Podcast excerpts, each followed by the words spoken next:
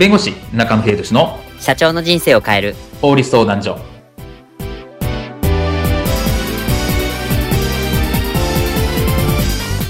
こんにちは弁護士の中野秀俊です。こんにちはアシスタントの堀内隆です。この番組は IT 専門の弁護士中野秀俊がこれはすぐに使える法律主に企業法務の知識を分かりやすくそしてちょっとコミカルにお伝えする番組です。よろしくお願いいたします。今回のテーマはプレゼントもほどほどにユーザーへのプレゼント規制の法律についてお話を伺いたいと思います、えー利用されているユーザーへのプレゼントキャンペーン、まあ、このプレゼントキャンペーンって実は限度があるっていうことをご存知でしたでしょうか？ユーザーへのプレゼントキャンペーンについてこういったシーンはありませんでしょうか？オンラインゲームスペースおしぼりダウンロードが伸びてきたな。よし今こそキャンペーンかけるぞ。お、社長、今度は何を追っ始めるんですか？豪華プレゼントキャンペーンだ。え、プレゼントですか？これでユーザーをギャフンと言わせてやるぞ。ふっふっふっふ。ギャフンって意味が違うような。ん？なんか言ったか？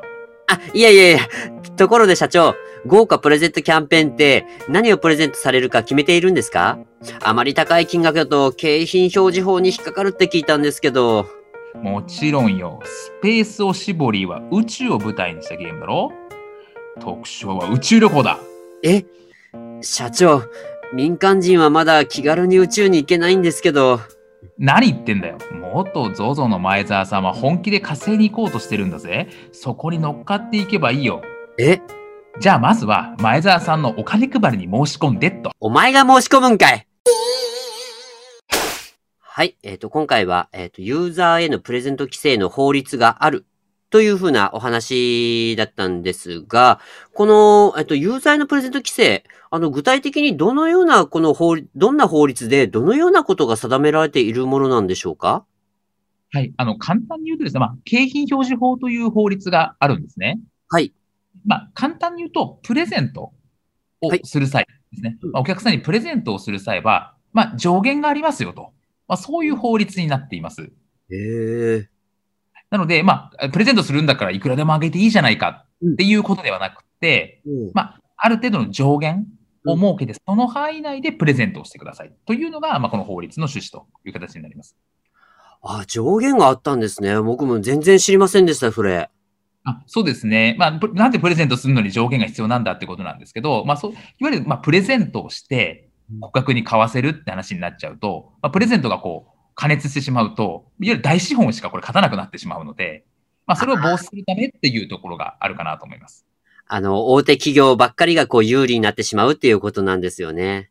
あそうですね。なので、一定、一定のまあ金額でプレゼントはこう制限しようというところですね。ああ。このプレゼントなんですけど、このプレゼントっていつでもどんな時でも、このプレゼントをやっちゃってよろしいものなんでしょうか？そうですね。あの、これ上限規定がかかる場合っていうのは、まあ、簡単に言うと、あの、お客さんに自社の商品を買わせるためにプレゼントする場合なんですね。うんうん、うん。まあ、これはあの取引不随性って言うんですけれども、何かしらの自社のまあ商品とかサービスを買わせるということを目的としてプレゼントをあげる場合うん、この場合にまあプレゼント規制があるという形になります。ああ。この、あの、取引に付随するっていうお話だったんですけど、このじゃあ取引に付随する場合と、なんかこう取引に付随しない場合のなんかこうプレゼントってあるのかなというところがあるかなと考えられるんですけど、これってどういう時が例えばそういう当たるんでしょうか？例えばなんですけど、じゃあオンラインのゲームとかを考えてみるとうん、例えば、じゃあアイテムを購入したとか、何かしらのサービスを購入したユーザーに対して、まあ、さらにレアアイテムとかをプレゼントしますよ。っていうのはまさにこの取引不随性。まさにこの自社の商品を買わせるっていう話になってくるので、これは当たるかなと思うので、景品表示法の対象になりますと。はい。ところなんですけど、まあ、よく言われてるのは、あと、対象にならない場合なんですけれども、まあ、よく言われてるのが、その、まあ、ログインした人うんに対して何かをあげますよと。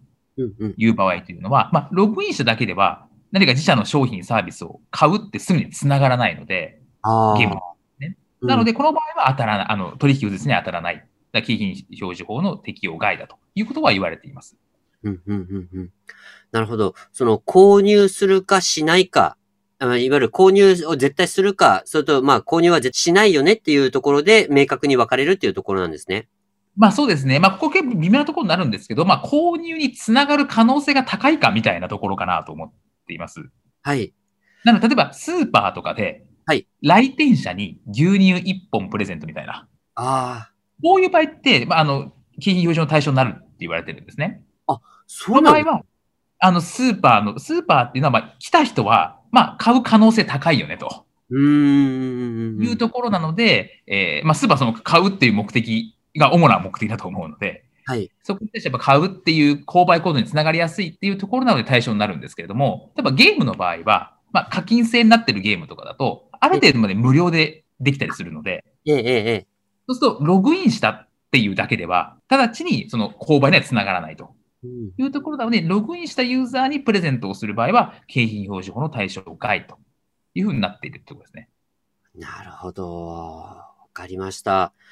で、あの、このプレゼントなんですけど、このプレゼントって、まあ、こう、いくらでもできないっていう、ちょっとお話だったんですけど、じゃあ実際このプレゼントの金額っていうのは、なんか具体的にこう決められているものなんでしょうか？まあ、これは景品表示法で決められているんですね。はい。で、例えばなんですけど、全員にプレゼントしますと。あの、アイテムを購入してくれた人全員にレアキャラをプレゼントしますとか。うんまあ、そういった場合、まあ、これ、総付け景品って言うんですけれども、はいそういった場合、全員にプレゼントをする場合というのは、最高額がですね、じゃあ1000円未満、あの、例えば、えーじゃあ200円のアイテムを買ってくれた人に対しては、このプレゼントをします。というプレゼントの最高額が200円までになっています。おー。で1000円以上のものを買わせる場合ですね。まあ、この1000 3000円のものを買ってくれたら、これをプレゼントします。みたいな時には、そのまあ3000円の10分の2まで、20%までうんの最高額になるので、まあ、600円までのものをプレゼントとしてあげられますよ。みたいな話になっています。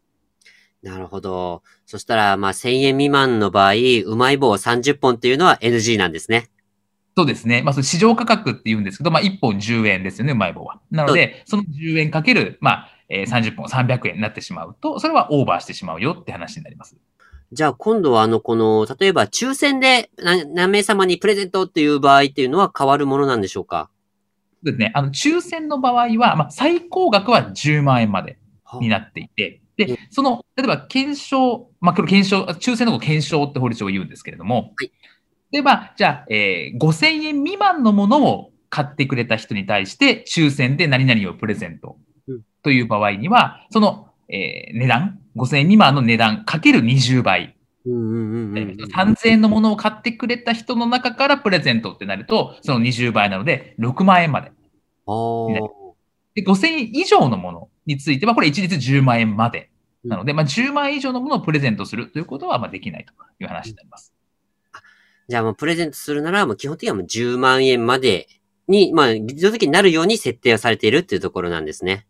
そうですね。それを超えてしまうと、まあ、景品表示法違反になってしまいますよという形になります。プレゼントをこう検討する段階で法律を見て、えーやっていかなきゃいけないところなんですね。そうですね。まあ、特にもうプレゼントするっていうだけだと、特に誰かに迷惑をかけてる話ではないので、ちょ直接ですね。はい結構これって意識しないことも多いんですけど、一応ちゃんとこういう法律があってというところは意識しなきゃいけないかなと思います。今回の弁護士中野秀俊の社長の人生を変える法律相談所はお役に立てていただけましたでしょうか？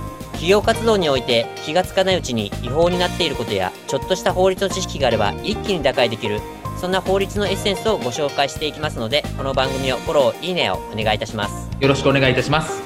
ではまた次回をお楽しみにありがとうございました。ではまた。